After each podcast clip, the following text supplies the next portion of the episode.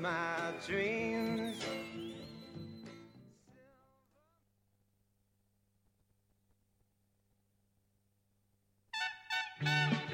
Suecos, chinos, franceses, americanos, uruguayos y extremeños. Todos pueden escuchar Radio Utopía en Mademoiselle, vous parlez français Mi scusi, ma io sono un hippie. Oh, perdón. www.radioutopía.org. Es el sol. Español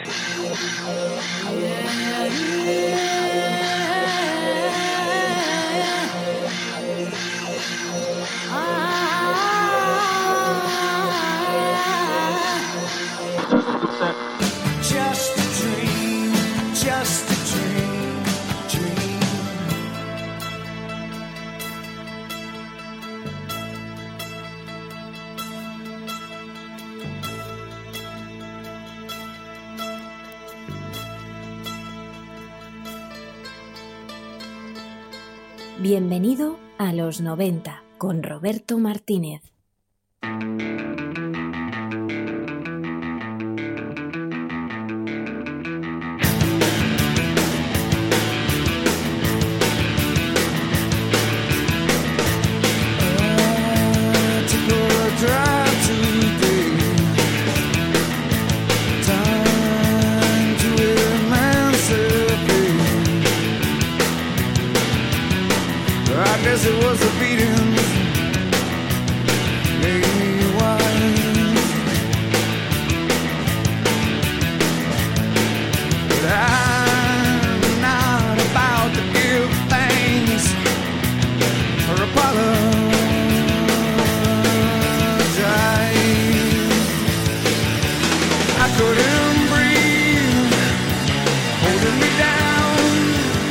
Corría el año 1993 y si hablamos de música rock, había una ciudad brillando con luz propia sobre el resto, Seattle.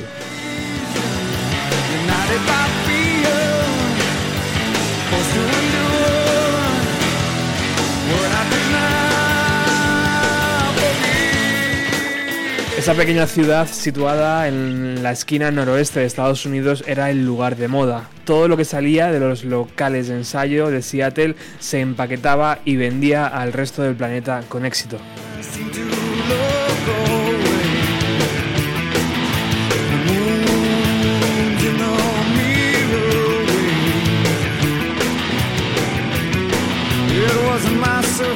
En 1993 Kurt Cobain estaba vivo, Nirvana lanzaba su tercer disco de estudio y Pearl Jam lo hacía eh, también semanas después con su segundo LP, su segundo disco tras el aclamado Tem.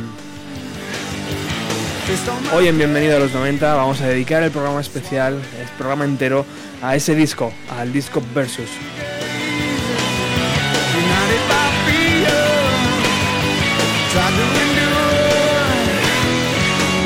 What I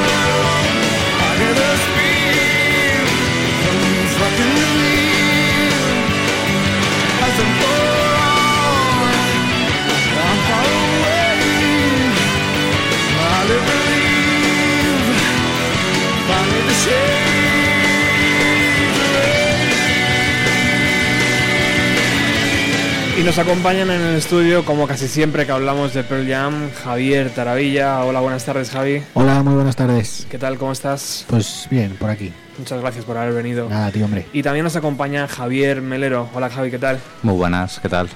¿Tu tercer programa? Tercer programa contigo, sí. Sí, señor. Oye, ¿qué recuerdos os traen este disco, este versus? Es siempre la pregunta que os hago al principio. ¿Qué recuerdos, qué, qué impactos, qué, qué habéis redescubierto veintipico años después cuando os lo habéis vuelto a poner en casa? Dale, dale tú, Javi. Bueno, yo. Se me oye bien, ¿no? Sí. Es un. Como casi todos los discos de Pearl Jam, es un disco que me ha acompañado siempre porque. eh, desde que lo descubrí, pues no sé, hace 20 años, como dices tú, pues. Pues siempre ha sido música de cabecera para mí. Pero vamos, este. Este disco, pues. Vamos, para mí a la altura del Ten totalmente. Un disco además que me trae muy gratos recuerdos de cuando era joven, de cuando estaba descubriendo, más joven todavía, descubriendo pues todo, lo que es los- la amistad, el salir por ahí, eh, madurar y, y un, un hilo conductor, evidentemente era la música que escuchaba y justo en aquella época, un poquito más tarde, posiblemente en el 95-96, es cuando empecé a disfrutar de toda esta música y entre ellas este disco. Javi, Seattle en 1993 era la ciudad donde había que estar, ¿no? Claro, y nosotros aquí en el Cosanse. Y nosotros aquí en, ves. en Madrid. Ya veis, en el norte de Madrid. A miles de En la kilómetros. periferia de Madrid, sí. Sí, sí, sí, sí, sí. Era la ciudad que brillaba sobre todas las demás, ¿no? En esto del rock and roll. Sí, era la ciudad que brillaba y comenzaba un movimiento llamado grunge o grunge o grunge o como quisiéramos pronunciarlo, que además, aparte de un estilo de música, también llevaba acompañado un estilo de vida también o una mediana filosofía de vida, con la cual pues eh, yo creo que para la gente que éramos un poco de la periferia era fácil, era fácil conectar, era una especie de, de- punk desdibujado, aderezado con rock and roll y con un planteamiento existencial, a lo mejor no tanto, no tan crítico o tan militante como podía ser el movimiento punk, pero sí con también algunas posturas, sobre todo muy, muy enfocadas en el vacío que en ciertos momentos siente el individuo, que yo creo que, que- que es la época de la adolescencia en la cual nos estamos abriendo a todo ese tipo de sentimientos y todo ese tipo de experiencias, en la cual pues hablaba esta gente de la cual que, trabajaba en Seattle y que hacía esta música y que nosotros escuchábamos y consumíamos aquí en España. Luego vamos a, a- a descubrir esos mensajes y esas letras que escribía Eddie Vedder. Sabéis que Javi lo va eh, con un bisturí, va desgranando ahí lo que quería Bueno, decir. según, según, unos más, otros menos. Lo que quería decir Eddie Vedder y eso nos ayuda un montón a, a viajar. Pero cuando Pearl Jam entró a grabar Versus, Ten ya iba por los 5 millones de copias vendidas solo en Estados Unidos. Y cada vez que ponías la radio era muy fácil encontrarse dos o tres canciones de ese LP en cada diferente eh, estación de radio. rests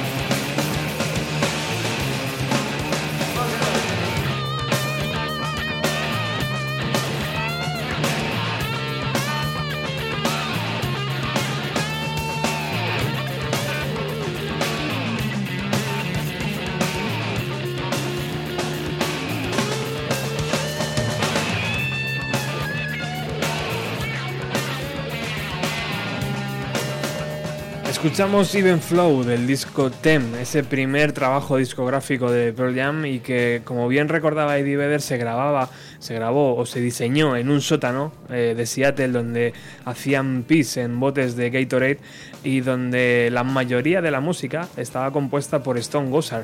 Eh, un- unas demos eh, que había compuesto él junto con Jeff Amen eh, y que luego se uniría el resto, Mike McGrady, el primer batería de Pearl Jam, que ahora no recuerdo su nombre, y por último Eddie Vedder.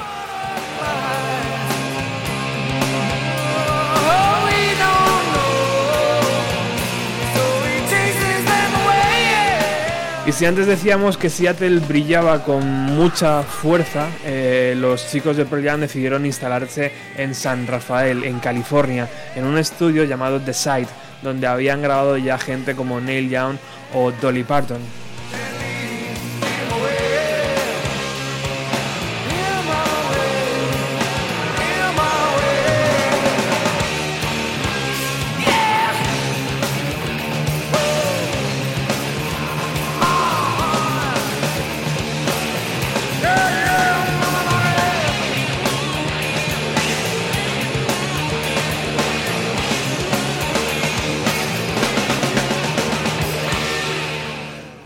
Allí se van hasta ese estudio Eddie Vedder, Jeff Amen, Stone Gossard, Mike McGrady junto a su nuevo batería que habían reclutado en el- la parte final de su tour, del, del tour de Tem, que se llama Dave Abruzzese. Y el productor, el mm, productor que iba a trabajar con ellos en este LP, Brendan O'Brien, también se meten a trabajar en ese estudio. Allí Eddie Vedder, harto de las comodidades y de ver cómo alguno de sus compañeros baja en bata y en zapatillas a grabar, dice que, que desaparece, tiene que irse durante unos días, eh, ya que todo aquello le parece irreal, ¿no? Grabar en un sótano y de repente estar en un estudio donde había un chef eh, al servicio en todo momento, ¿no? Era como el día y la noche. Y eso le, le- le choca mucho, así que decide desaparecer por San Francisco, que estaba muy cerca, a, unos, a unas eh, 30 millas de- al sur de este estudio, y parece que además también duerme en su propio camión. Sí, un camión, eso, que tiene las letras de, de su apellido, de Vedder. Eh, imagino que se lo compraría con las primeras ganancias de Tem. Eh, y pues duerme allí en el camión, entra en el estudio, se apodera también de una de las saunas que tiene en el propio estudio, coloca allí sus bártulos. Bueno, hace vida un poco curiosa. Aquí nos encontramos do- dos cosas, ¿no, chicos? Primero que Stone Gossard estaba acostumbrado a, a dar ese primer impulso al disco, ¿no? Y se encuentra con un Eddie Vedder que no está por la labor muchas veces de solamente ser el cantante, ¿no? Sino aportar un poquito más cosas al, al sonido de la banda, ¿no? O sea, el Eddie Vedder inicial, tío, imagino que, que, se, que, que era complicado, ¿no? Y, el- y la segunda cosa es que em, Eddie Vedder también se enfrentaba a su primera grabación, ¿no? Y esa presión que ya tenía todos los medios de comunicación, un, poso- un poco la fama ya le empezaba a pesar, ¿no? En los hombros. ¿Qué creéis vosotros? Sí, sí, que el tema de el tema de la, de la fama, el tema del conflicto, que es algo que hemos visto de manera recurrente en otro de los discos que hemos más o menos analizado de Pearl Jam, en este está en la misma portada, o sea, es la oveja que está encerrada, que está intentando sacar los dientes para morderte, pues, pues parece que no viene a ser otra cosa más que el símbolo de cómo se sentía el grupo, que se sentían más o menos enjaulados por el peso de la fama y se ven varias de sus letras, se, le- se ven en Blood, principalmente, se ve también un poquito en Animal, pero sí, parece ser que es, que es eh, la, la- la constante con la cual, como digo, ya hemos hablado varias veces, con las cuales se encuentra este grupo, intentando, como decía yo al principio, con esa, con esa actitud más o menos punky, rock and rollera, desdibujada, intentando ser los dueños de su propio destino y pudiéndolo, pues entiendo que poco, ¿no? Entiendo que en la medida de lo posible ellos intentarían marcar su impronta y su identidad en aquello que hicieran, pero la, la industria musical estaba allí y ellos eran las nuevas estrellas o las, las segundas estrellas después de Nirvana, obviamente en la escena del grunge o Y- de la escena del ranch. Y también Javi, eh, Vedder es un cantante que necesita creer lo que está cantando. Sí, yo un poco lo que decía, lo que estaba comentando Javi ahora, eh, ven- por contextualizar también un poco, en, en Ten, después del videoclip de Jeremy, de, Jeremy, o sea, después de, decidieron hacer más videoclips, eh, tuvieron problemas con la productora por ello, se cerraron en banda a dar más entrevistas, Entonces entiendo que tomar esas decisiones y al final acabar de una, acabar de una manera u otra eh, metido otra vez en esa historia con el tema de lo que estás comentando, pues eso imagino que plantearía un conflicto personal a Eddie que, bueno, pues intentaría esquivar. Y como hemos visto después, pues Eddie desde luego es una persona que tiene un montón de, de inquietudes, eh, luego con los discos en separados y que, como ya comentamos eh, cuando hablamos de, de Vitalogy, pues quería hacer más cosas, no solo ser el frontman y cantar y entonces pues bueno, imagino que sería la manera que, que tuvo de, de, de empezar a dar salida a ese tipo de inquietudes. ¿Y qué os parece esa imagen, tío, de decir, no, mira, yo es que aquí no me quiero quedar, ¿sabes? Yo prefiero grabar un, un disco en un sótano inundado de ratas y de humedad a meterme en un estudio que cuesta una millonada, ¿no? O sea, eso, joder, es que lo, lo vemos ahora y es, es como fácil pensarlo, ¿no? Pero claro, estás en un chaval que trabajaba en una gasolinera y que de repente se ve ganando miles de dólares, ¿no? Y que quiere renunciar a eso. O sea, Sí. o por lo menos quiere oponerse, ¿no? Sí, sí, sí, sí. Es curioso, ¿no? Sí, sí, sin Dice duda. mucho del artista. Sin duda, sin duda alguno. Pero ya digo, yo creo que es una constante en toda la carrera de Pearl Jam Sí. Y este disco pues es un exponente más de, de- de esa batalla. Bueno, Él vamos a- parece ser que, que- que quería ser, justo como tú decías, quería sentir mucho lo que cantaba, quería Mm. sentir mucho lo que hacían y pues está claro que las canciones crípticas y oscuras que podemos encontrar en sus dos primeros discos, pues en un maravilloso estudio Preta Porter, pues difícilmente lo vas a sentir. Claro, no era tan creíble, ¿no? Entonces, además, incluso creo recordar que utilizaba, no sé si es en este disco o fue con el TEN, que utilizaba su propio equipo de grabación, que quería que todo se grabara por cuatro pistas. No sé exactamente, Javi, que es el que estas cosas, el otro Javi, que me corrija, no sé si era con el TEN, fue con el Vitalogy o fue con el con el Versus, pero sí, parece ser que incluso a pesar de tener tecnología, él no solo recurre a una estética y un ambiente mucho más deprimente, sino que además recurre a una tecnología también mucho más prehistórica para la grabación del disco, todo por cuatro pistas, porque quería sentir la pista, quería sentir el dolor, quería sentir las emociones y todo este tipo que le intentaba plasmar en el disco. Bueno, claro, es que va más allá, tío. Es que incluso se llega a cabrear con Stone Gossard porque baja en bata y en zapatillas a grabar sus guitarras. Claro. O sea, es que es una cosa brutal, ¿no? Claro. Tío, no, no, pero ¿cómo puedes bajar a, a- Claro. a hacer rock and roll así? Claro, ¿no? claro. Tienes que ir bien vestido, ¿no? Forma grunge total. Claro. Bueno, vamos a escuchar versus de principio a fin y lo vamos a escuchar de una forma especial. No vamos a poner el disco, vamos a... a- no sé si recordáis que en 2014 Pearl Jam tocó el No Code entero en su concierto de Illinois y repitió la experiencia con el Jill en su concierto en Milwaukee. Eh, Pearl Jam tocó versus entero el pasado 16 de abril del año 2016 en Carolina del Sur y suena así.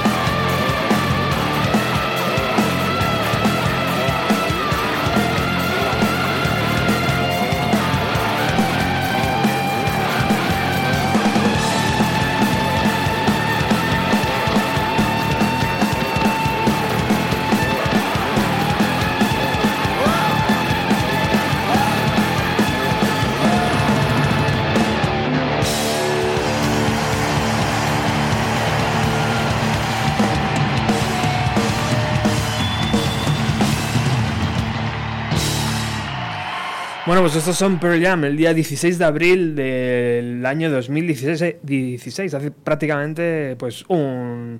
Un mes. eh, dos meses, ¿no? Abril, Sí. mayo, junio. Hace prácticamente dos meses en Carolina del Sur decidieron tocar eh, de forma eh, entera el- su segundo LP, cosa que agradecemos un montón, ¿no? Porque esos conciertos, joder, bueno, y si no te mola el disco es una putada, ¿no? Pero, pero, pero claro, esto no lo suelen hacer muchas veces y tocar uno de sus primeros LP seguramente que a todo el mundo le gusta. Se abre con la canción Go, que fue el primer single lanzado el día 25 de octubre de 1993 en casete, ¿eh? en cassette, en CD y también en vinilo. La portada eh, con el niño eh, con esa careta de payaso y ese fondo rojo también eh, pues es inconfundible y tenía un par de caras B. Estaba la canción Alone que ya venía de las primeras de las primeras tomas en estudio del grupo y una versión en acústico de Every Woman Behind the Counter in a Small Town. Eh, imagino que era la versión demo, además, seguramente, que presentaba Eddie Vedder a la banda. Eh, ¿Qué os parece esta canción? El primer, uno de los riffs o una de las primeras ideas para componerla fue del propio batería y la letra, por supuesto, de Eddie Vedder. Mm. ¿Qué os parece para abrir un disco? Muy bueno, sí, ¿no? sí, así es. Sí, muy potente. Muy potente. potente. Eh, veníamos de Tem, o sea, tener en cuenta que esto era lo primero que escuchábamos después de Tem. Sí, yo recuerdo cuando has puesto antes Even Flow, que yo recuerdo que Once y Even Flow eran las, las dos canciones que yo ponía en mi casa para enseñarle a mi familia que el rock and roll también hacían cosas bonitas y que no eran todo gritos y gente salvaje, ¿no? Y es verdad que luego se entra con las dos primeras canciones de este disco, que es Go y Animal, que son las dos muy potentes y muy enérgicas, pues, pues bien, para que sepas lo que te, lo que te puedes encontrar posteriormente.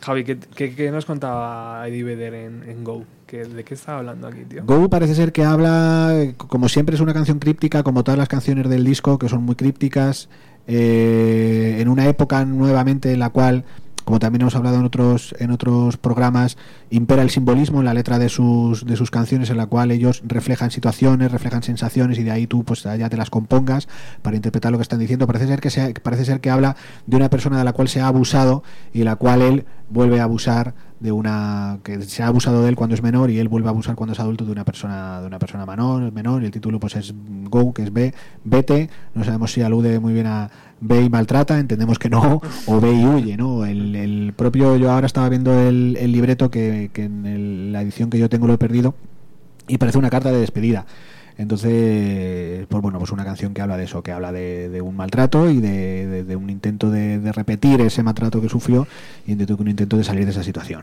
Vete, huye, lo traduces tú eh, y realmente mm, puede ir por ahí, ¿no? Porque el día, por ejemplo, el día 3 de abril del 94, eh, Vedder dedica Go al desaparecido Kurt Cobain. En ese momento Kurt Cobain se había escapado de la clínica de re- rehabilitación eh, y en el concierto, nadie sabía dónde estaba Kurt Cobain y en el concierto se la dedica a Eddie Vedder. Tenemos el audio de ese momento.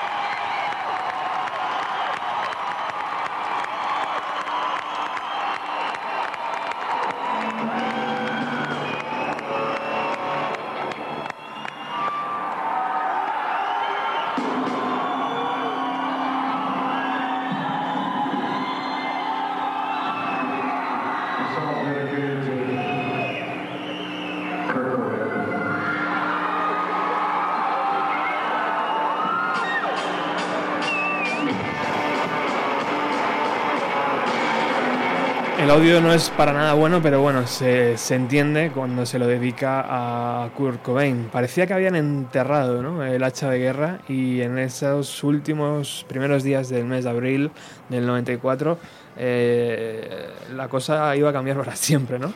Bueno, hablando de Nirvana, ahora que hemos sacado Kurt Cobain, eh, este versus se lanzó una semana después, creo que fue del inútero de Nirvana.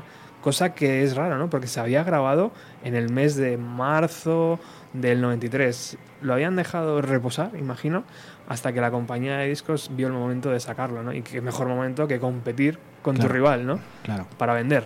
Pero yo creo que es ahí la industria, vamos, eh, lo que hablamos antes, un poco la introducción que hacía el movimiento grunge Javi, que también hay que pensar que fue totalmente, no sé qué adjetivo utilizar, pero vamos, prostituida por los medios, la, la NTV, eh, el, bueno, luego cuando hablemos de otras canciones como Blood, eh, todo el tema de las revistas musicales, es decir, lo que querían vender ahí era eh, Kurt versus Eddie, eh, Nirvana contra Pearl Jam, e incluso Nirvana se dejó, yo creo, su- se subió a ese carro, las declaraciones muchas veces de, de Kurt metiéndose con, con Eddie y demás historias, pero yo creo que es lo que dices tú, vamos, sacaron eso y bueno, pues estarían sonando todo el día en la radio, vamos, sonaban todo el día en la radio y en la MTV, pues el conflicto entre ellos y, y demás. Claro.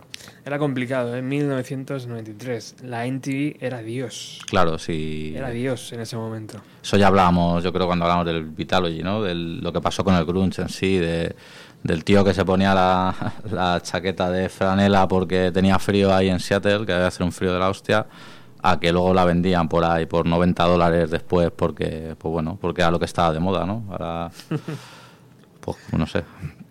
Pero vamos, y volviendo a la canción, un poco lo que decía Javier, me parece una canción muy potente.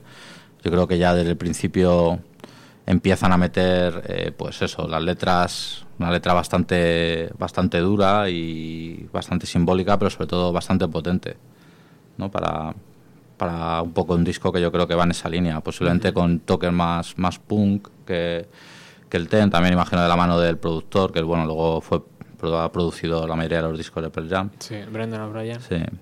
Y vamos, una muy buena canción. O sea, cualquier canción de estos discos me parece súper redonda. Mm. Y este es un ejemplo. Una que suelen volver a ella, ¿no? Muchas veces en los directos. Sí, hay, hay sí. canciones que hemos que se han olvidado prácticamente durante 10 años, 11 años de ellas, pero Go no, no lo es. Bueno, seguimos. Animal.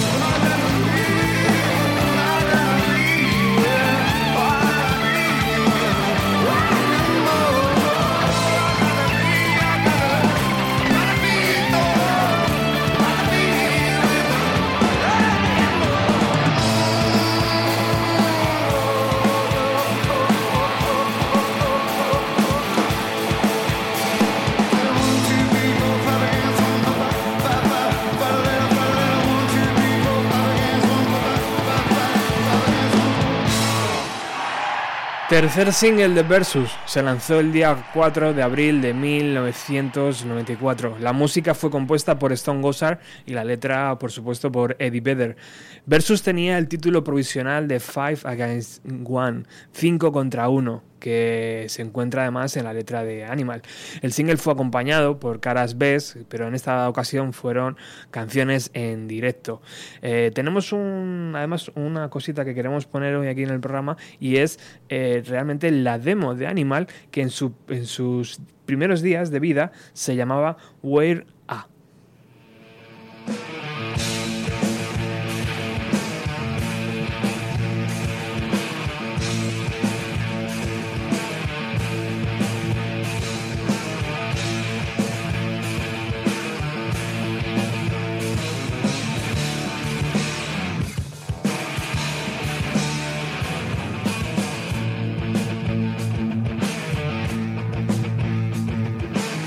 Buceando por internet podéis dar con este archivo, se llama The Ghostman Project y es ni más ni menos que las primeras canciones compuestas por Stone Gossard eh, para este primer LP que luego acabó siendo Tem. Bueno chicos, ¿qué os parece esta canción? Javi, te pregunto directamente por la letra. ¿Qué está diciendo Eddie aquí? Pues eh, hay debate sobre el significado de esta letra, hay gente que habla de una violación en grupo, hay gente que habla de, porque habla de 5 contra 1 o 5 contra 1, hay gente que habla que también vuelve a reflejar el estado en el cual se encontraba el grupo, ¿no? que eran que eran 5 contra 1, que era la industria, en fin, yo creo que sencillamente habla de una mujer que por alguna razón, pues o por una serie de razones, mejor dicho cinco, cinco razones contra una, prefiere estar con un animal antes que estar con su pareja. Esa es al menos la lectura que yo hago de la letra, que parece ser que no es la lectura estándar que se hace de la interpretación de esta letra. Pero bueno, eh, tiene un juego sobre todo con el, con el con el otro nombre que querían haberle dado al disco, ¿no? Que era Five Against One.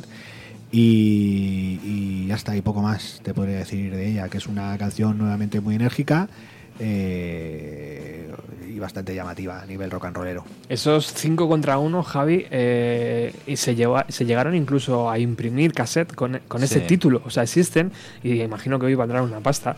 Eh, pero realmente, antes os preguntaba, antes de empezar el, el programa, que el CD eh, no trae en ningún lado el título de Versus, o por lo menos yo no lo sé encontrar. No, es lo que comentábamos antes. Parece ser que hay varias versiones. La primera, como tú bien dices, eh, con, el, con el título inicial, el Five Against One, y después ya desaparecieron. Pero comentábamos antes que incluso eh, la anécdota, que luego hablaremos de la canción, la de Elderly Woman Behind the Small, the in the Small Town, eh, que incluso tuvieron que cambiar la foto de la, de la, de la tipa La que señora. tenían puesta, de la señora, ¿no? Y bueno, pues la canción esta me parece un poco lo que decía Javi, más allá de la controversia del significado o lo que cada uno entienda, a mí me parece que me parece una canción dura, ¿no? O sea, yo tengo aquí apuntado, bueno, en internet que se encuentra todo, ¿no? Una- unos versos que traducidos, eres una tortura para mí, abducido desde la calle, preferiría estar con un animal, ¿por qué querrías hacerme daño? O sea, independientemente del significado que queramos darle, las letras empezaban a ser bastante duras y, y reflejando, pues como decíamos antes, el conflicto, pero además cómo lo afrontaban ellos, es decir, denunciándolo y haciéndole, empezando a hacer cara, ¿no?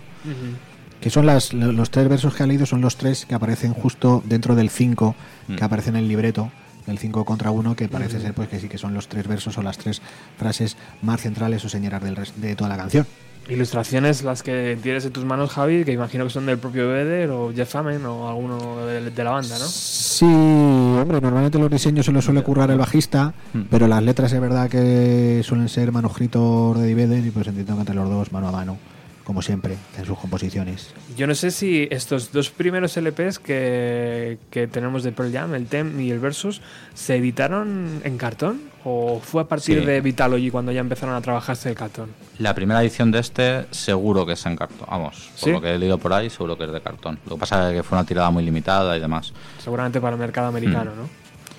pero sí salió en cartón e incluso yo creo que el- todo el tema este que estamos diciendo del título el Five Against One era nada más el- en los primeros cassettes y en, el- en la versión de cartón Ah, qué bueno. pero vamos de nuevo pues el libreto súper cuidado Sí. eh, eso es intentando dar valor añadido ¿no? Sí. como siempre. Me llama muchísimo la atención la última foto que aparece de, de la propia banda, ¿no? Como en un sitio con una chimenea muy pequeñito, como ensayando o algo así, que es un poco el contrapunto, ¿no? A lo que decía Eddie Vedder, que de estar en un gran estudio, una superproducción, ¿no?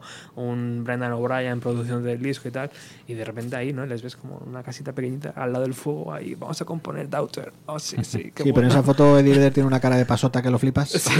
Como diciendo, bueno, sí, venga, vamos a posar, el resto los lleváis Y que acabar estáis en un momento creativo, yo estoy aquí haciéndome un solitario, un punteo. Bueno, vamos a continuar. ¿Qué os está pareciendo el directo del 2016? ¿Cómo suena? Bien, ¿no? Bien, bien. Sí, sí, sí, muy asombroso, eh, igual. Yo ¿Qué, estoy esperando a que suene ¿Qué energía tiene esta gente? Rearview Mirror porque es una canción que me parece que en directo es de las pocas que me parece que pierde bastante. Pero bueno, veremos a ver cómo suena en este directo. Listless breakfast table in an otherwise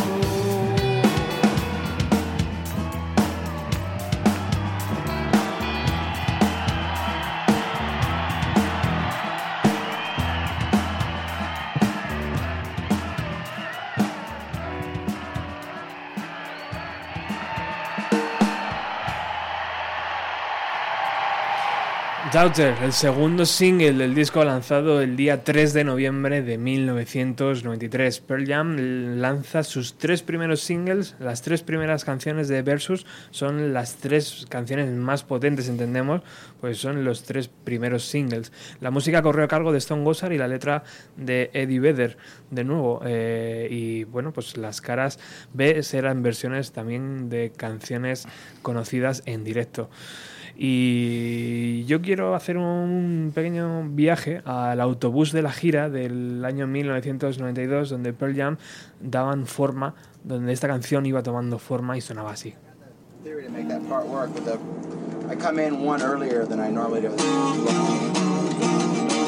So I still do four, so it, it almost felt like it didn't, it almost kind of always felt like it did one too many or something, but it didn't like complete itself. Right, right.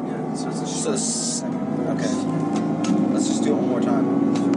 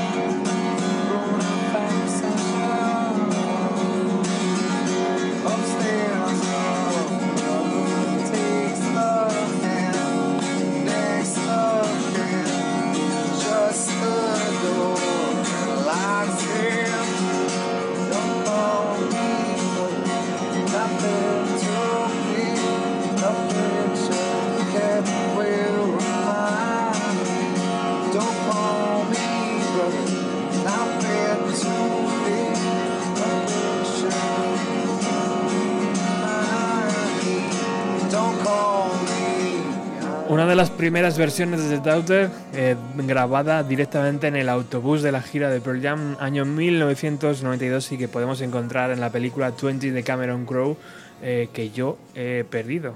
No os lo he dejado a alguno de vosotros, ¿no? No. Bueno, tío. Está el estuche, pero no está el DVD. Malditos. Bueno, para el siguiente cumpleaños, ¿no, Javi? Exactamente. Luego te juntarás con dos. ya, sé lo que, ya sé lo que pedir. Eh, bueno, ¿qué os parece esta, esta versión muy primitiva ¿no? de, de- de esta canción? Te iba a preguntar que de dónde sacas estas cosas, pero como ya lo has revelado, pues muy bien. Internet, amigo. Sí, sí, sí. Pues muy bien, curioso, curioso. Una- unas curiosidades que te acercan un poco al día a día y te permiten meterte en el autobús en el que iban de gira. Claro, porque no solo es tocar cada noche en un superestadio ¿no? diferente o en una sala de conciertos diferente, sino es también dar forma a lo que está mm, por venir, ¿no? no, te- no solo te puedes centrar en, en tocar, sino en, en el siguiente disco, en el siguiente, en el siguiente, y así hasta 2016. ¿Qué dice esta canción, Javi? Eh, ¿Qué dice Daughter? Parece ser que habla de la historia de una niña que tiene un problema de aprendizaje y que hace, hace distintos, intenta superar distintos retos para que su familia se sienta orgullosa de ella. Eh, no está muy claro si cuando dice Don't call me daughter es no me llames hija, que la imagen se acordará de mí, o no me llames hija porque mm, tengo eh, no tengo orgullo suficiente para que me reconozcas como hija, porque es una habla parece ser de una chica que tiene problemas de aprendizaje y pues eso, pues su familia intenta apoyarla para que salga adelante.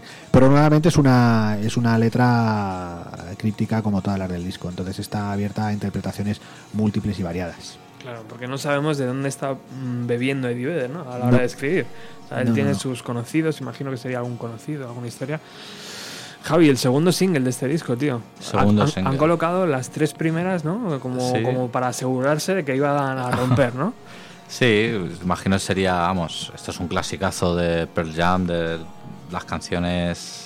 Vamos, sí, eh, si hace la lista que quieres escuchar en concierto, pues esta, Seguro que está. esta siempre está, ¿no? Entonces es un inicio potente del disco y, y aquí pegan un cambio, ¿no? O sea, de nuevo, pues vuelven a hablar de, con una letra comprometida, eh, haciendo una denuncia, pero de otra manera distinta, como hemos visto antes, ¿no? Yo aquí de esta canción tengo una anécdota mía y otra que me gustaría contar ajena. La mía es, me acuerdo en el 2010 en Bilbao cuando subí a verlo al BBK y subió un fan a cantarla, bueno, a perpetrarla con él porque bueno el hombre pues se defendió como pudo pero pero debe ser curioso no la sensación de, Oh.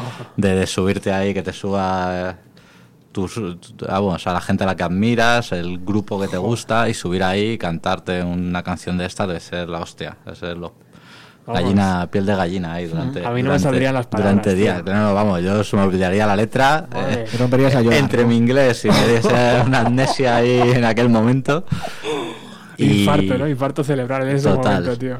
Y luego, eh, ahora, bueno, eh, he leído por ahí, o sea, es una cosa que ya la había leído y la he refrescado ahora. Eh, Jam en directo suele hacer muchos tags que llaman, es decir, estiran canciones para, para meter pues, versiones, eh, meter otras, ¿no? Entonces, eh, parece ser que una semana después de que muriese Kurt Cobain, eh, en el Saturday Night Live, este el programa este estadounidense, Sí. eh, hicieron una versión, el Doctor Tag de esta fue Hey Hey My My de Neil Young, que es una de las canciones que aparecía en la nota de suicidio de, de Kurt Cobain. ¿no? Entonces, bueno, pues aquí al final las carreras de Pearl Jam y Nirvana, quieran o no quieran, están unidas, los mismos orígenes, el, el conflicto que hablábamos antes, pero bueno, un homenaje bonito, ¿no? También a al que sería su compañero, no sé si amigo, pero de luego compañero de fatigas. Para mí, para mí es la canción hermana de Elderly Woman, Behind the Counter y Sí, sí, sí. Igual, cuando quería demostrar en mi casa que hacían cosas bonitas, pues igual. si del Ten les ponía las dos primeras, de aquí les ponía, les ponía Daughter y les ponía Elderly Woman. Bueno, continuamos con el cuarto corte de Versus.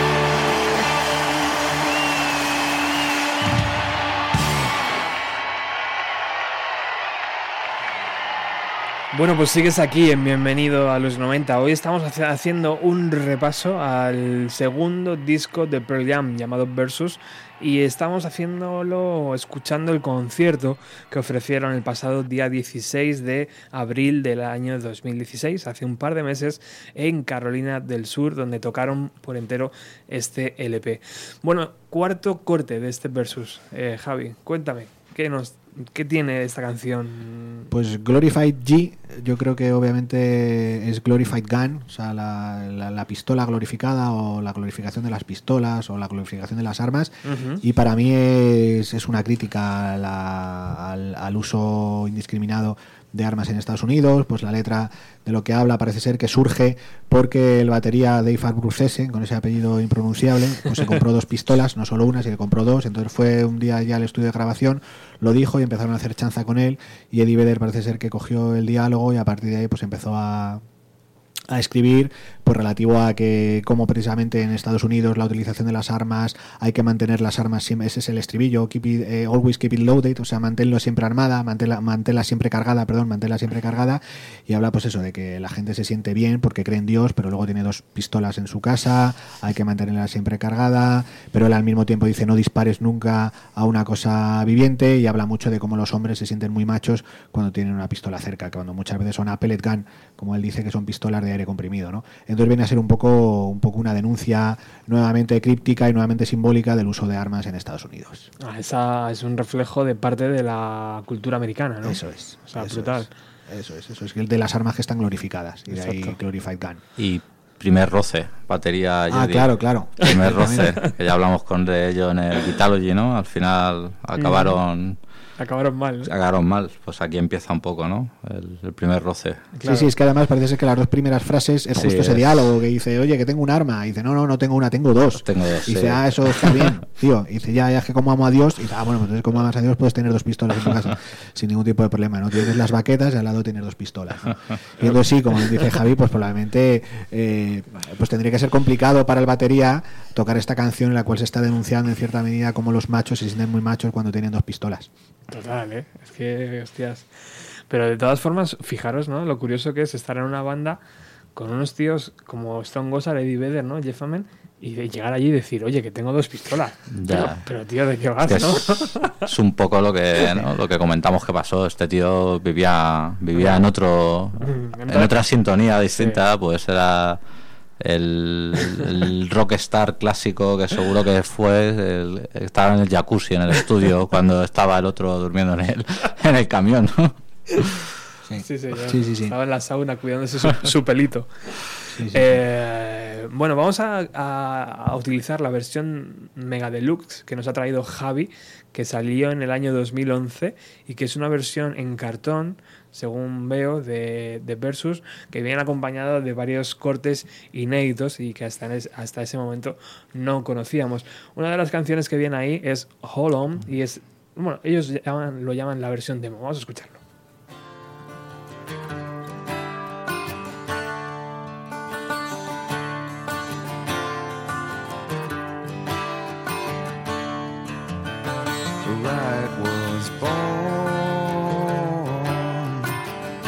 Riding on top of black horse.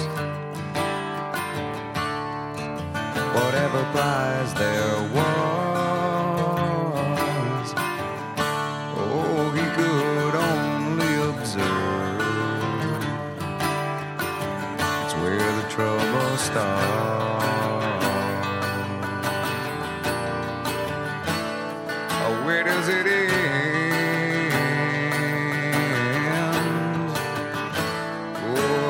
Life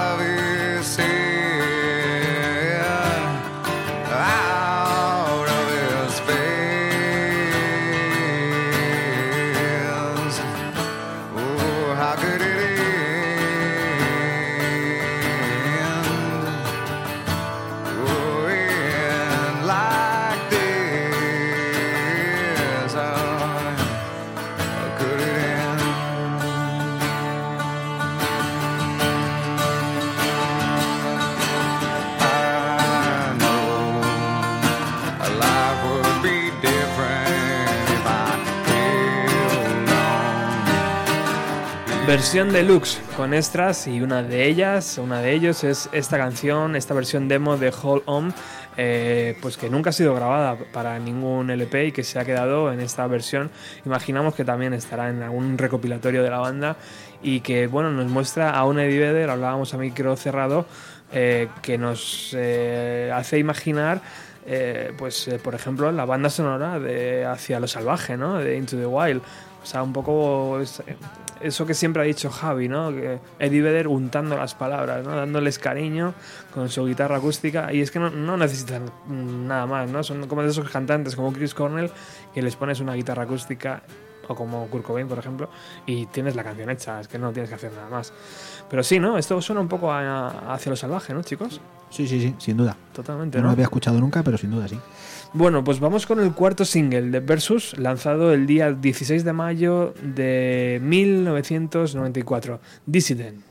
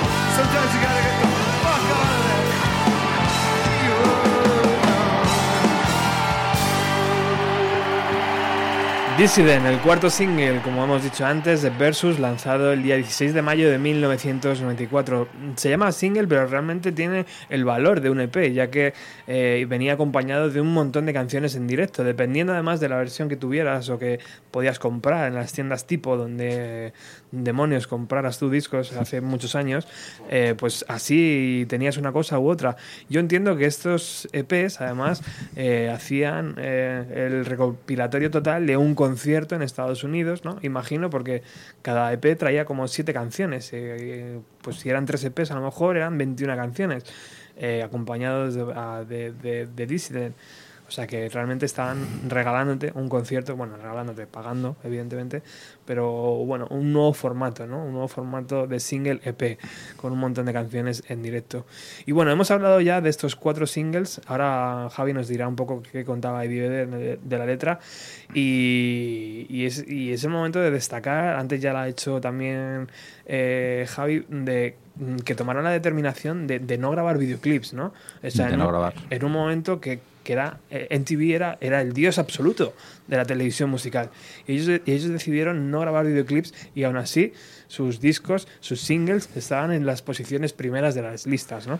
Sí, el, el motivo, vamos, lo que ellos, me parece que sacaron solo Jeremy y Josean, ¿no? En el TEN, y fue por, les censuraron el vídeo de Jeremy, ¿no? O sea, canción de Jeremy es una canción dura, habla de lo que habla, de un chaval que se pega un tiro con un conflicto familiar, y parece ser que el vídeo es relativamente explícito, el que, el que se emitió, pero que todavía querían ir más allá.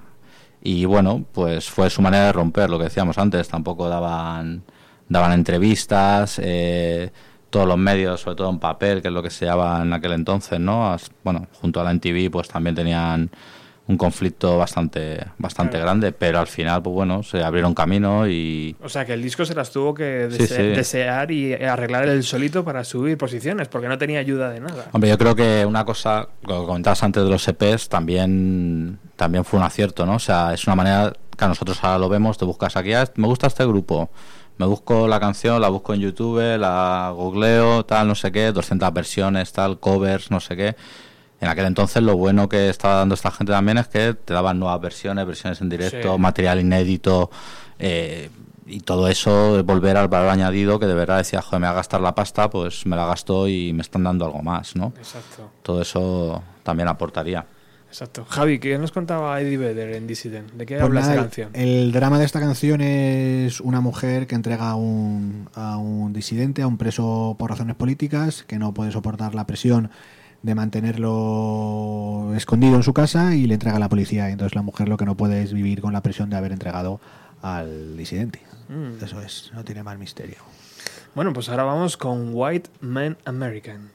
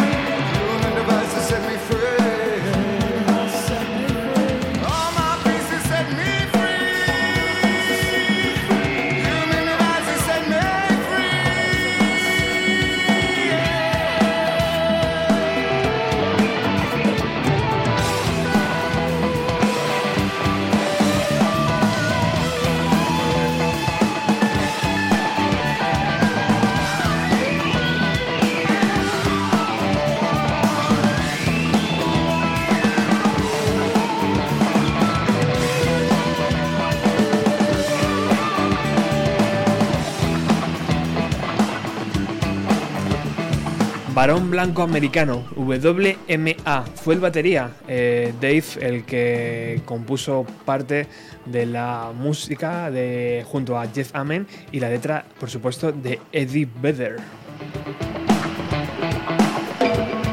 Te recuerdo que estamos escuchando el concierto en Carolina del Sur de hace un par de meses de Pearl Jam, donde tocaron Versus de forma entera.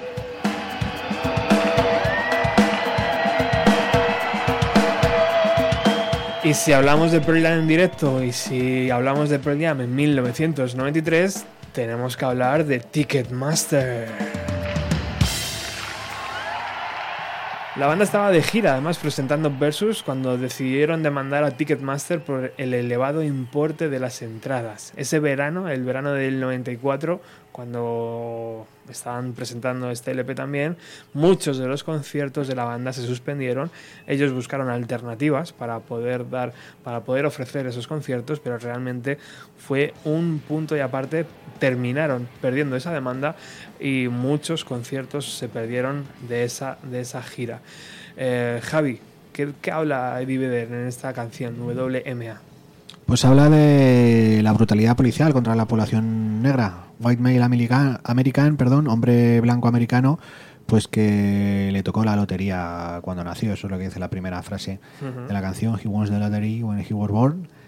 Y ya está. Y parece ser que se inspiró cuando, pues, porque el, el propio Eddie Vedder había visto este tipo de prácticas de brutalidad policial ante la población negra y es, es ahí que de ahí parió la letra la letra de esta canción. Tiene la frase la frase como central que es eh, eh, Jesús debe ser blanco porque o Jesús es blanco porque se parece a mí porque claro porque nosotros somos los que estamos los hombres blancos americanos somos los que estamos en lo alto de la cadena trófica y podemos devorar al resto de los seres humanos. Y ya está. Y bastante maja yo creo que obviamente pretende hacer ese guiño a la comunidad negra a través de esas de esos timbales y esas percusiones un poco un poco más que suenan al menos más tribales y una canción menos rock and rollera con esos ecos No sabemos si estaban golpeadas por baquetas o pistolas, ¿no? Eso es, exactamente. Algo golpeaba. Exactamente, exactamente. Exactamente. Bueno, vamos con el corte 7, eh, que se llama Blood y que, bueno, ahora me, diréis quién estaba chupando la sangre a Pearl Jam y sobre todo quiero destacar, antes de que empiece la canción, la capacidad vocal de un Eddie en el año 2016.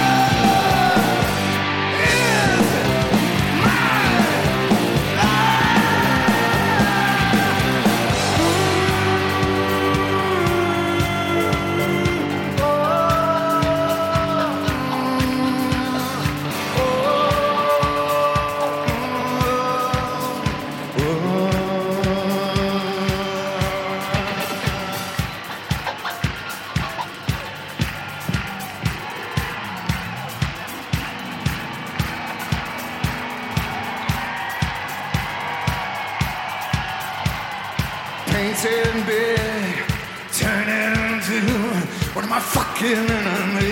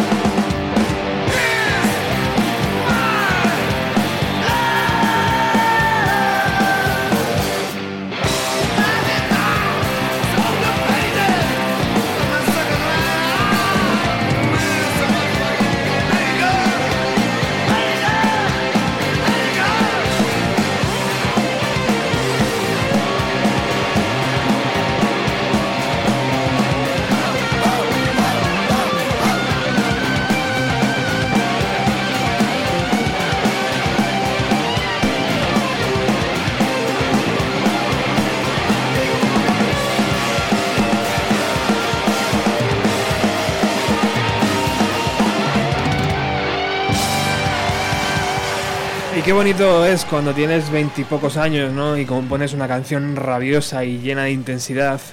Y qué complicado debe ser cuando 20 años después o 20 y pico años después te subes al escenario y dices, joder, tengo que cantar esta hora. Pero la defiende muy bien Eddie Vedder, Sí, ¿eh? sí, sí. Fijaros cómo Suena suena, bien, esto. suena bien. 2016, ¿eh? Sí, es una canción de garganta y intenta defenderlo, sí. Imagino que la técnica, evidentemente, la capacidad vocal de Vedder, las clases que ha recibido y todo esto le ayudan a, Claro. a poner esa voz, ¿no? Pero, pero bueno, ¿quién chupaba la sangre a Pearl Jam, Javi? Pues las revistas musicales. Sí. La revista Rolling Stone, la revista Spin y la revista Circus, que parece, parece ser que cita literalmente en la letra de la canción y que le chupan su sangre. Ujú. Y que, pues, nuevamente esta vuelve a ser la canción en la cual pretenden reflejar esa tensión entre el grupo, la banda, el destino de sus vidas, el destino como banda y la industria musical. Ya está. Que dice que pintan a Eddie Vedder como un gran bicho, que le vuelven a Ed un maestro. Y aquí dice que le convierten en un puto enemigo. Que Sí. en, la letra, en la letra original no dice puto, dice que le convierten en su enemigo. Aquí en la que hemos escuchado dice que le convierten en su puto enemigo. Pues eso, porque a fin de cuentas, a, a fuerza de apretar, pues le ahorcan. Claro. Una canción llena de intensidad, ¿no, Javi? Una- Sí, también sí. de esas que mola verlas en directo. Sí. Es que, bueno, como hemos dicho muchas veces, Pearl Jam, grupo en directo, o sea, Total, tío. total. Y volviendo a lo que dice Javi, leyendo la letra, traduciéndola al castellano, de nuevo un mensaje muy duro, ¿no? Me da la vuelta, me pasa por encima, puto circo, clavada por debajo una aguja simple, estrella tan lentamente, desagües y derrames, remojan las páginas, llenan sus esponjas, es mi sangre, pintan a Ed grande, lo que decía Javi, hacen a Ed su enemigo. O sea, además lo que dice en los primeros tres versos cita explícitamente, ¿no? Spin, Roll de Rolling Stone y, y Circus. O sea, aquí ya el conflicto de nuevo ya, y es que esta gente ya no se corta un pelo, le da igual. Y encima, para rematar, lo que decías antes, se van y dicen, pues vamos a denunciar a Ticketmaster, que son los que nos llevan de gira, y, y ya no sé lo que le faltaba hacer, no sé. Bueno, ahora se, se comprende un poco mejor, ¿no? El título Claro. 5 contra 1, ¿no? Sí, Era sí, como, sí. Vamos contra todo. Claro, claro, eso es lo que te decía, que la canción de Animal se puede interpretar como de manera múltiple. Una de las interpretaciones puede ser pues justo la banda contra la industria musical o la banda contra, contra Ticketmaster. Aquí incluso en el libreto, que insisto que como lo he perdido no lo recordaba, pues justo aquí dibujan una pluma que la tinta va a caer a un charco donde al mismo tiempo está cayendo la sangre que sale de una jeringuilla. Luego es pues eso, lo que yo escribo es de lo que es mi sangre, es de lo que vosotros vivís. Y es lo que me exprimís. Bueno, estamos escuchando de fondo, mientras oímos vuestras explicaciones, esta canción.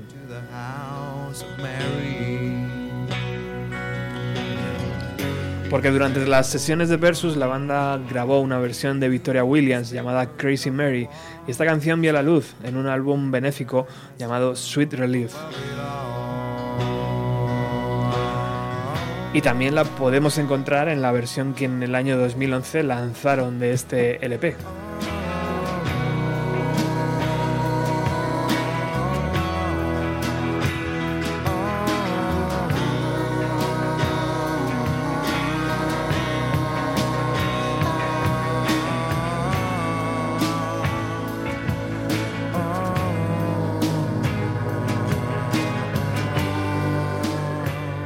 Pero como el reloj es impasible, vamos ya con la siguiente canción. Es la, el corte número 8, si no recuerdo mal, y es una de las canciones que Pearl Jam más tocan en directo. Escuchar.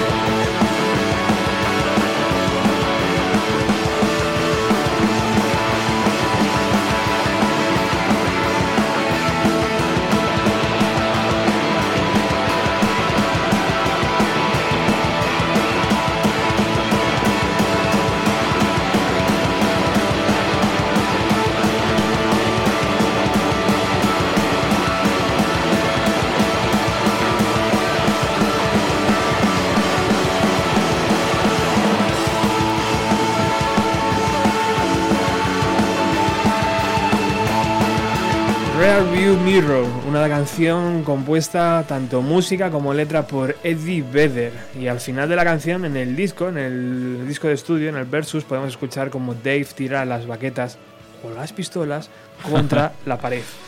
Eh, una de las canciones más reconocibles, ¿no, chicos? De la discografía de Pearl Jam, Sí. Sí, sí. ¿Qué dice la letra, Javi?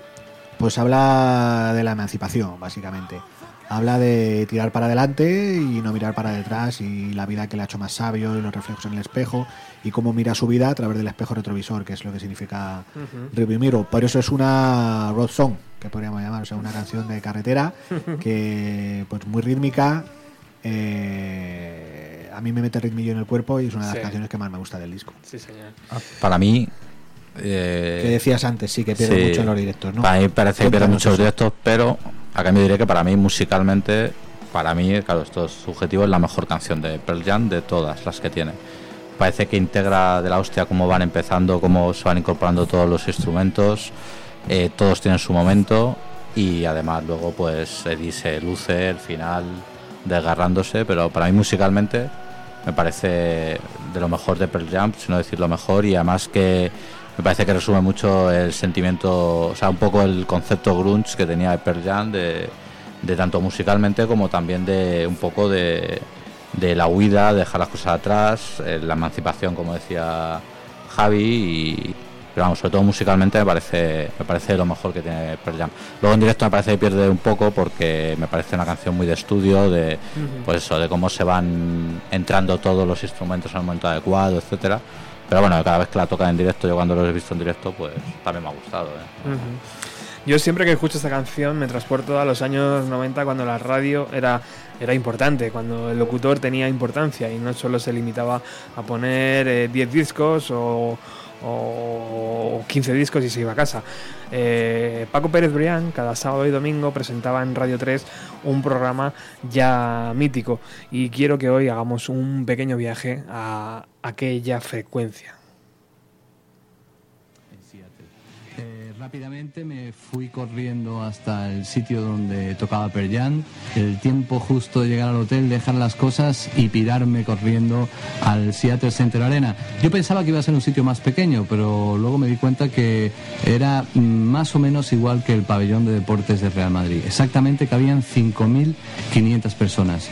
El Seattle Center Arena está a 20 metros de una cosa que se llama Spade Needle, que me imagino que si vosotros habéis visto alguna imagen de Seattle, recordaréis una especie de pirulí acabado a modo de platillo volante, eh, que es una torre de comunicaciones donde además tienen encima un restaurante que da vueltas y está viendo toda la ciudad, muy bonito por cierto. Bueno, pues allí al lado tienen este, este centro donde pues en un lado había ópera, en otro había un partido de hockey sobre hielo y en, en el arena concretamente pues esa noche Pearl Jam daban su tercer y último concierto, todo vendido desde que las entradas eh, salieron a las taquillas.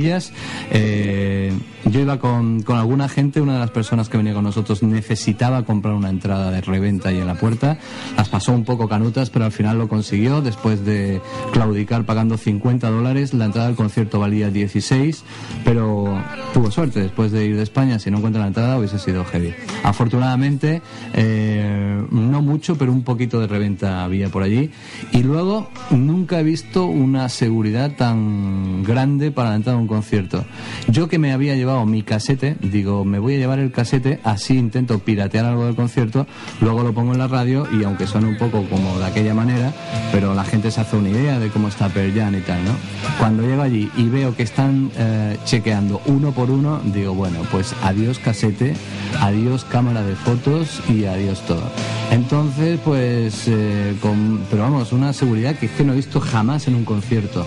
Luego, cuando os cuente más cosas sobre la ciudad, comprenderéis que forma parte un poco de, de la manera de vivir de esta gente de- del estado de Washington. De 4.3 era una ventana al mundo, lo más parecido a viajar sin moverte de tu habitación. Paco nos reeducó musicalmente y nos dio herramientas para identificar el postureo a- a- al verdadero rock and roll. Y del Seattle Center Arena el que está pegado al Space Needle, como bien dice Paco, volvemos al, pabellón de deportes de Carolina del Sur, donde Pearl Jam están tocando enteros su segundo disco versus y que por tiempo vamos a tener que recortar. Y por ejemplo, en Rats eh, nos la vamos a sal- a saltar y vamos a pasar directamente a Elderly Woman Behind the Counter in a Small Town.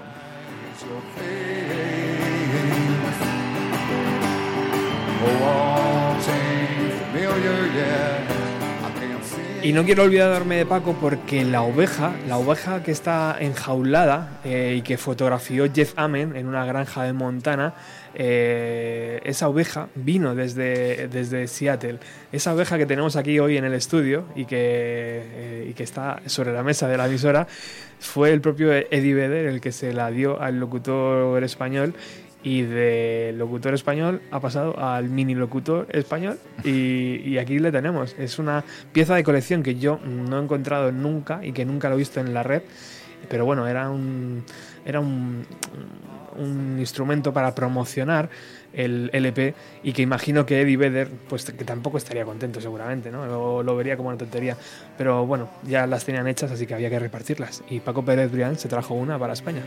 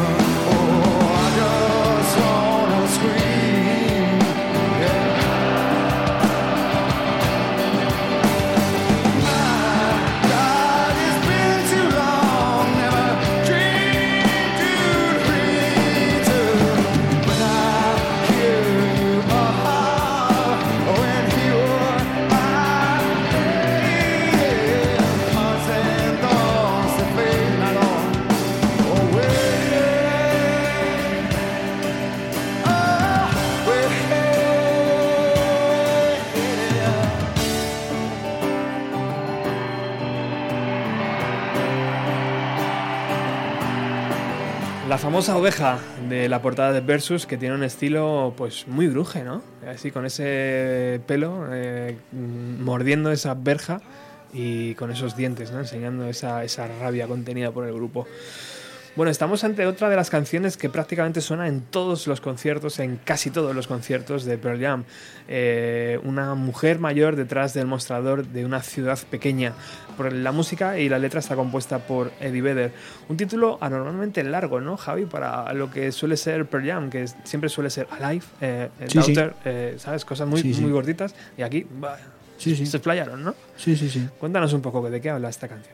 Pues habla del encuentro, parece ser, entre dos personas, entre gente que en principio parece ser que han compartido una relación en un pasado y pues ya de mayores se encuentran. Y entonces pues el- la tensión nuevamente que hay entre ellos dos y la sensación de encontrarse.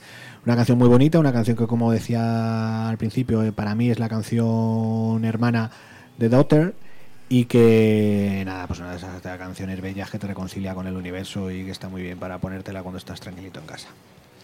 Eh, otra de las canciones que además eh, imagino que ya tra- venía trabajada por Eddie Vedder eh, y que podemos encontrar en, en uno de los singles como la versión demo en acústico, ¿no? Eh, esta canción, Javi, es pues eso, ¿no? Lo que decíamos, una de las preferidas por los fans. Sí, un clásico de, de Pearl Jam y un poco el contrapunto a todo lo que a todo lo que transmitían igual en, en la mayoría de las canciones del disco, ¿no? Esa, esa furia, esa rabia, ¿no? Enfrentarse, pues bueno, pues aquí otro registro totalmente distinto, eh, pues una versión, o sea, una visión un poco más artística, ¿no? Contando, contando una historia a su manera y un clasicazo de, típico de que se activa el karaoke en los conciertos, como digo yo. y que el que está al lado no te deja oír la canción y tú no se la dejas oír al que está delante tuya y, y las que se disfrutan. Y hablabais también de algo en el libreto, ¿no? Sí, Contadnos un poco. pues lo que decíamos al principio, parece que hay multitud, bueno, hay varias versiones de, de este libreto, ¿no? Y en concreto parece ser que Aquí, la- aquí tenemos dos de ellas. aquí tenemos dos y hemos comprobado que son diferentes. Exacto. La que tengo yo no aparece foto de la señora y en la que en la que tenemos por aquí que has traído tú sí aparece foto de la señora, pero parece ser que hay una tercera versión porque la señora no estaba muy contenta de aparecer en, en el libreto de Pearl Jam y tuvieron que cambiar la foto y me parece que además añadieron una línea así, algo como The New and Improved Elderly Woman Behind the Patatín Patatán y bueno, pues otra anécdota más, ¿no? De, Vamos a ver si somos de capaces esto. de, encontrar las tres Sí, la verdad que sería Molaría, ¿no? curioso. Estaría bien hacer una foto, ¿no? Si, si da la casualidad que tenemos las tres, las tres versiones. Yo es que este, este no lo tengo repetido. Igual que. Porque la versión que tenía, yo creo que es la. No sé quién se la quedó. Ajá. Alguien, pero. Pero bueno, de todas maneras miraré por casa o, o en el pueblo de Lara, que Lara igual lo tiene allí. Y podemos, y podemos juntar todas las versiones, sería curioso. Bueno, de, pues, de fondo se nos ha colado eh, Liz, una de las. eh, la penúltima canción realmente de este LP. Eh, la banda la llevaba tocando desde finales del año 1991. Y un dato curioso es que nunca la tocó, nunca tocó esta canción entre marzo de 1995 y mayo del 2006. Es lo que hablábamos antes, ¿no? De la discografía extensa de, de, de Pearl Jam. Eh, decía de esta canción eh, una vez al presentarla, decía esto, tenemos un ganador, señoras y señores, nuestros gobiernos, nuestros padres, nuestros maestros y nuestros amigos, todos nos ponen correas, aparta esas correas y desaparece de mi vista. ¿no? Y presentaba así la canción. Eh, no sé si tienes alguna información, Javi, de, esta, de lo que dice la letra, ¿no? Pero bueno, un poco la presentación no- nos ha valido, ¿no? Para saber de qué trata esta canción. Ahora sí, vamos con el último corte de Versus.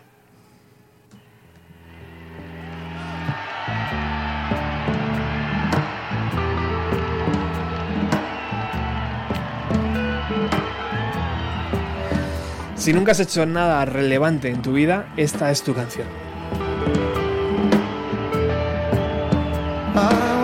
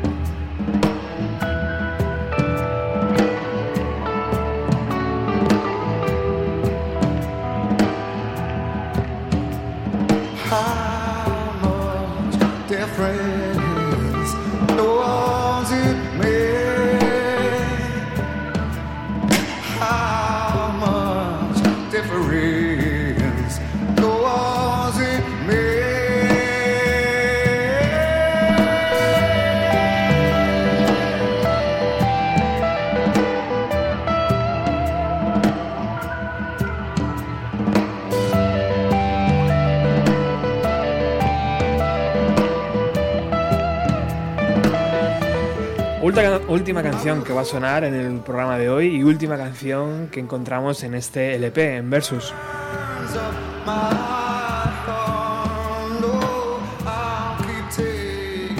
Una, una canción que crea su propia atmósfera, que crea su propia dimensión y que nos arrastra a ella.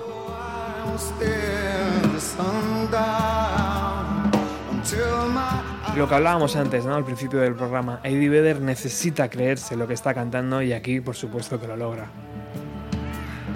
but I may change my Javi, Indifference, ¿de qué está hablando Eddie Vedder en esta canción? Pues sí, parece ser que habla de, de cómo un tipo o una tipa pues no se siente siente que no ha hecho nada importante, nada interesante en la vida y entonces pues siente indiferencia, le da igual quemarse, le da igual gritar, le da igual tragar veneno, le da igual absolutamente todo. Y es la canción pues que cierra el disco y te deja pues así suavecito. ¿Qué vendría Para después? que termines. Después nada, después ya que te- o llorar o meterte un tiro, una de las dos cosas. Está claro. O salir al parque, ¿no? A, Claro, a a tomar que- un poco el aire. A que te dé el sol y airearte un poquito exactamente. Javi, una de las canciones ¿no? especiales, con su propia Sí, atmósfera, ¿no? Sí, lo que decías. Eh, Pearl Jam y sobre todo Eddie Vedder en estado puro, ¿no? O sea, él solo, un arreglo muy sencillito, pero él transmitiendo mucho con su voz, el, el- y una letra que aunque, aunque sea la, la música tranquilita y tal, muy potente, ¿no? O sea, eh, es buen mensaje igual, ¿no? Que cuando plantearte a veces en la vida si, si de verdad estás haciendo algo que aporte a algo o a alguien, ¿no? Y, Sí. Exacto. y aquí un poco lo trasladaba lo trasladaban estos chicos. No hay que ser una estrella de rock, ¿no? No hace falta, no hace falta, no hace falta. El día a día, ¿no? Exactamente. Aquí además luego es un patrón que repiten en Sí. Vitalogy, terminando con Immortality, pues aquí también acaban con una canción que te, que, te, que te lleva abajo, a que te arrastres un poquito y ya está, y que como bien decías, luego tengas que salir a tomar algo. Bueno, después de Indifference vendría eh, Vitalogy, el siguiente trabajo discográfico de, de- de Pearl Jam, pero como ese ya lo hemos hecho, nosotros seguimos hacia el núcleo duro, ¿no? Así que el siguiente programa donde no, no vamos a poder encontrar a los dos Javieres eh, va a ser el del especial TEM, ¿no? Sí, sí. Muy bien. Ahí hay mucho que cortar también. Ahí hay mucho, mucho. Hay mucho que cortar.